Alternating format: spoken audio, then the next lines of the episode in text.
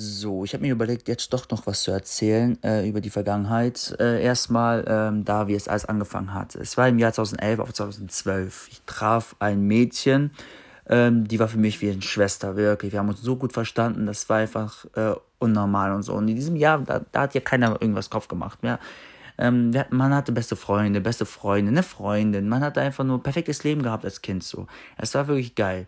Man hat an nichts anderes gedacht, einfach aus, außer auf die Schule und dann auf Spaß. Nach der Schule direkt mit Freunden raus. Immer Kratzeis für 50 Cent, das war immer legendär bei uns. Und allgemein diesen Pissdorf Böse, wo ich gewohnt habe. Ähm, ja, sind so die meisten Erinnerungen, die ich da jetzt noch habe. Und ähm, das war echt erstaunlich. Ähm, aber es endete ziemlich tragisch in dem Moment, wo wir dann auch umziehen mussten, weil ich damit dann nicht klarkommen konnte mehr, weil immer wenn ich die Straße sehe, und das erkläre ich euch gleich warum, es fing halt immer so an. Also kurz vor Weihnachten. Wir waren dann schon quasi eineinhalb Jahre die besten Freunde und so. Und ich habe für sie ein toll, tolles Geschenk so.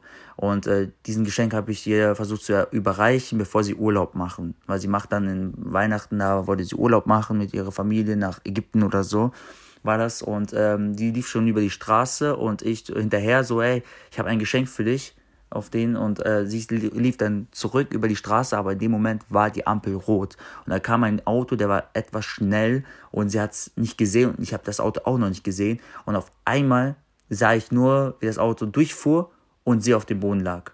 Und ich dachte zuerst mal, ich, als kleines Kind realisierst du das nicht, du denkst, es ist vielleicht nicht echt oder ein Traum oder was weiß ich. Ich habe es echt nicht realisiert und bis heute, manchmal realisiere ich das immer noch nicht, dass es so passiert ist und es ist einfach für mich persönlich ziemlich krass und wenn ich schon darüber rede, kriege ich schon wieder Gänsehaut, weil das war einfach so ein Moment, den, wenn man es erlebt, verändert sein, verändert man automatisch sich selber und das ganze Leben, was jetzt in der Zukunft alles kommt.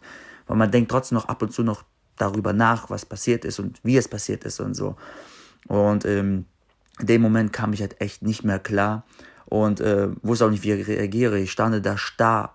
Ich stand da, bin langsam ein paar Schritte mal zu ihr gegangen, um zu realisieren. Ich sehe nur, wie Leute da Krankenwagen plötzlich anrufen und so und ich einfach nur, nur auf sie fokussiert. Ich habe Umgebung nichts gehört richtig. Ich habe nur gehört, dass du im Krankenwagen gerufen wurde und so alles. Und da kam ein Krankenwagen und festgestellt, dass sie vor Ort gestorben ist. Und ich bin die haben es gefragt, äh, gehört sie zu dir? Ich konnte nicht antworten, ich konnte nicht reden, ich habe einfach genickt und so. Und die haben mich dann erstmal nach Hause gebracht. Meine Mutter fragte, was jetzt los ist. Äh, Polizei und Krankenwagen haben es halt erklärt, beziehungsweise Krankenwagen ist ja schon weggefahren, hat Polizei es erklärt. Und äh, ich konnte stundenlang nicht reden. Die haben mir, meine Mutter hat versucht, mich zu beruhigen, hat mir Essen gebracht, Trinken gebracht, alles Mögliche.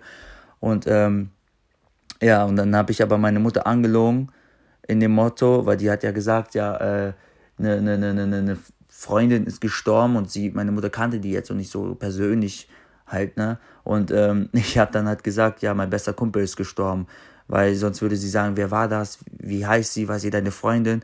Aber wir wollten, dass es beide bei uns geheim ist, dass die Eltern mich nicht kennen und sie nicht meine Eltern kennen. Wir wollten dieses, ich weiß nicht, wie man es nennt, dieses geheime, beste Beziehung haben, wo, wo niemand über uns irgendwie weiß, so damit ja, ist schwer zu erklären, das die ganze Zeit, wenn ich schon drüber nachdenke.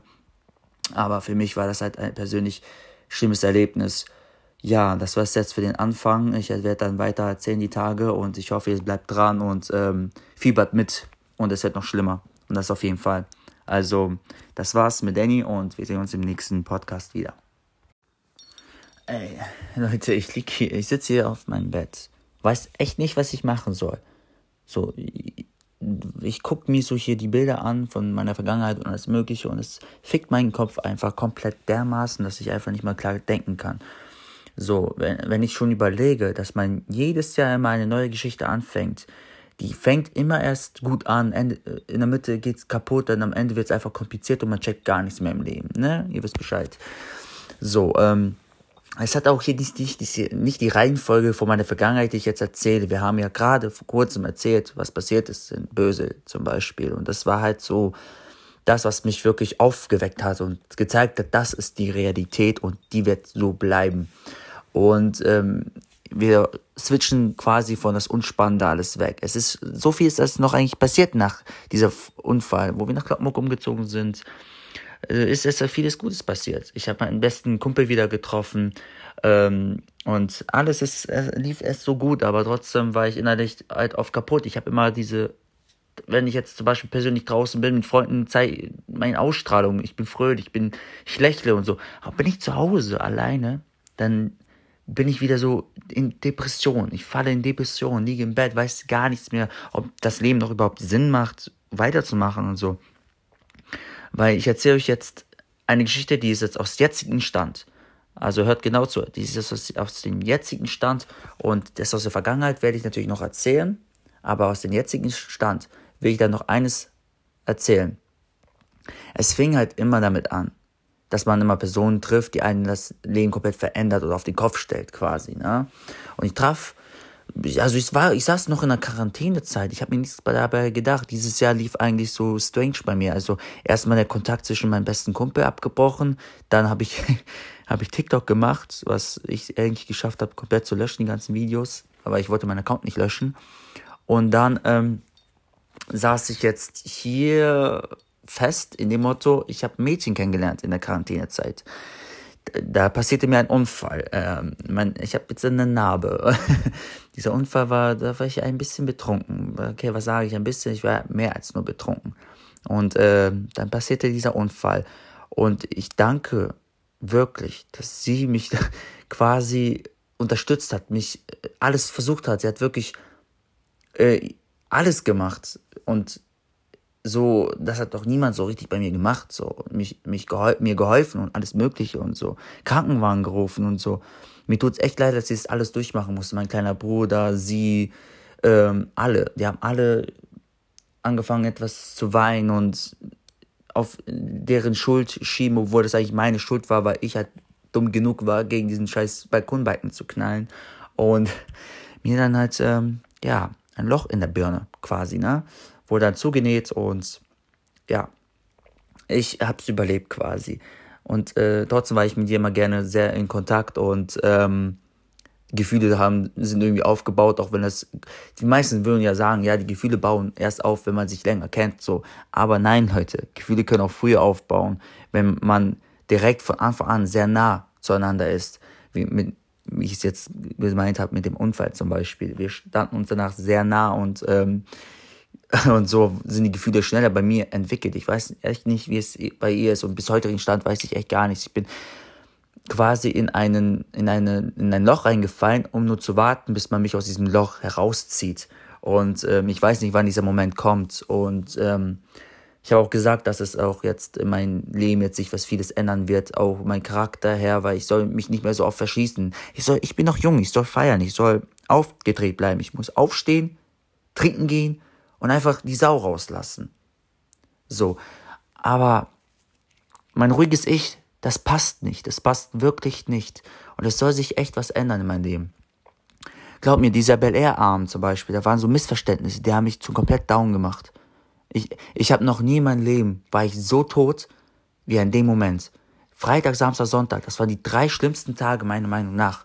Freitag lief es noch gut, aber nach dieser Bel Air Abend ist alles Katastrophe. Wirklich, hat alles kaputt gemacht, hat, hat mich kaputt gemacht und ich weiß nicht, wie es bei ihr war und so und jeder hat irgendwas plötzlich im Kopf, so. Und das war einfach dieser Moment, wo ich gesagt habe, nee, äh, ich muss dranbleiben. Für mich ist sie was Besonderes. Wirklich, Leute. Jetzt würden die anderen denken, ja, für dich waren doch viele Frauen besonders. Nein, ich bin einer, ich brauche da einfach immer diese Nähe, weil ich diese Angst habe, alleine zu sein. Immer diese Nähe von einer Person. Und deswegen habe ich mich immer bei jedem ranlassen. Also, beziehungsweise, wie nennt man das jetzt? Ähm, zugelassen quasi. So. Aber nie die Gefühle gespürt, wie die andere Person das wahrscheinlich empfindet oder so. Aber jetzt habe ich eine kennengelernt, ich kann sie nicht loslassen und will ich auch nicht. Ähm, ich bin quasi, ich ich mag ihre Nähe zum Beispiel. Wenn ich in der Nähe bin, bin ich plötzlich so glücklich und ich fühle mich so, wie, wie, wie sagt man das, so komplett neu. Neu. Ich bin, ich lebe neu. So. Es ist quasi äh, erstaunlich und ähm, ich will, dass das auch so bleibt. Und es ist jetzt gerade alles so kompliziert, weil die Anfangszeiten zwischen mir und sie lief ja einmal anders. Also wir haben wirklich viel geschrieben und äh, anders geschrieben und und so. Und ich habe immer diese Bedenken, ob die Interesse jetzt verloren sind. Es ist auch nicht schlimm, wenn man Freunde für kurze Zeit ist oder so. Aber ich habe einfach, ich brauche diese Nähe gerade. Jedes Mal, wenn ich äh, bei ihr in der Nähe bin, bin ich immer so, so nervös. Ich knacke meine Finger, zitter mit Beinen und so. Und es gibt ein Zitat, zum Beispiel. Diesen Zitat sage ich euch jetzt mal. Wenn ein Junge anfängt, seine Knochen, also seine Finger zu knacken, einfach so in die Leere zu starren oder mit seinen Beinen zu wackeln und kaum was, äh, kaum redet, der gibt ihnen eine Umarmung, weil er braucht die Umarmung. Und das ist halt so ein Zitat, die ist echt. Diese Zita dieses, dieser Zitat ist echt. Und ähm, deswegen für euch Mädchen draußen, wenn ihr einen Jungen sieht oder einen Jungen liebt und der Junge plötzlich anfängt irgendwie dumm um in den Himmel zu gucken die ganze Zeit oder seine Finger zu knacken oder zu zittern oder beziehungsweise Beine hin und her zu wackeln, dann gibt ihm eine Umarmung, er braucht die, weil er gerade in einem Moment ist, er weiß nicht, was er machen soll. Er weiß was, nicht, was er machen soll. Deswegen